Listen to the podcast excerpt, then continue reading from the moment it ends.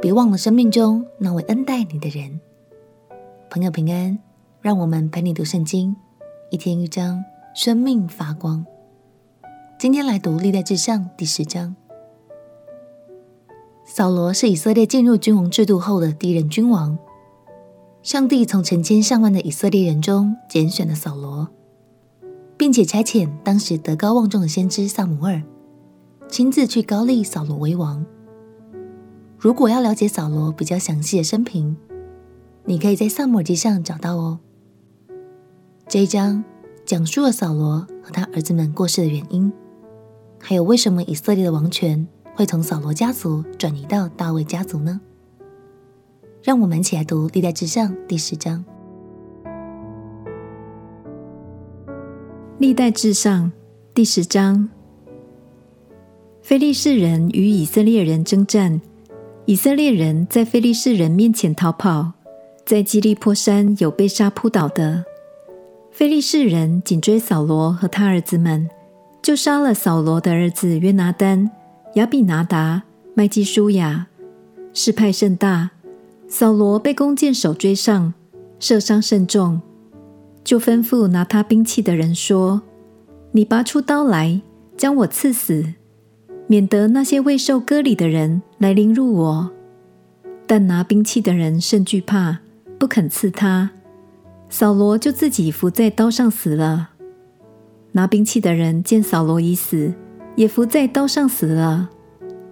这样，扫罗和他三个儿子。并他的全家都一同死亡。住平原的以色列众人见以色列军兵逃跑，扫罗和他儿子都死了，也就弃城逃跑。菲利士人便来住在其中。次日，菲利士人来剥那被杀之人的衣服，看见扫罗和他儿子扑倒在基利波山，就剥了他的军装，割下他的首级。打发人到菲利士地的四境报信与他们的偶像和众民，又将扫罗的军装放在他们神的庙里，将他的首级钉在大衮庙中。基列雅比人听见非利士人向扫罗所行的一切事，他们中间所有的勇士就起身前去，将扫罗和他儿子的尸身送到雅比，将他们的尸骨葬在雅比的橡树下。就禁食七日。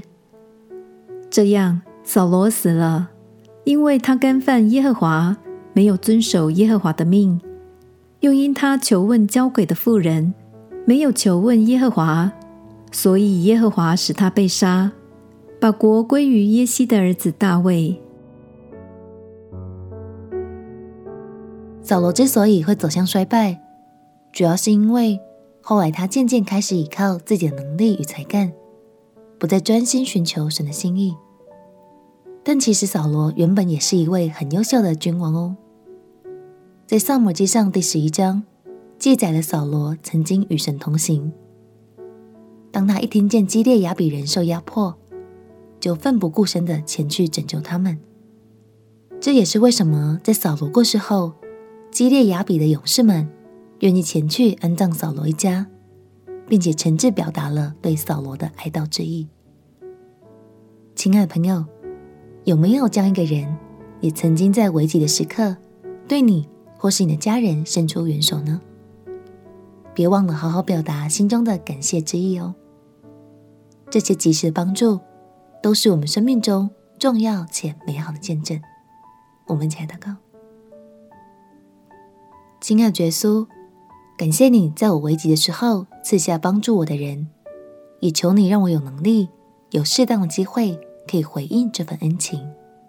祷告奉耶稣基督的圣名祈求，阿门。祝福你的生命因着感谢不断散发出爱的香气。陪你读圣经，我们明天见。耶稣爱你，我也爱你。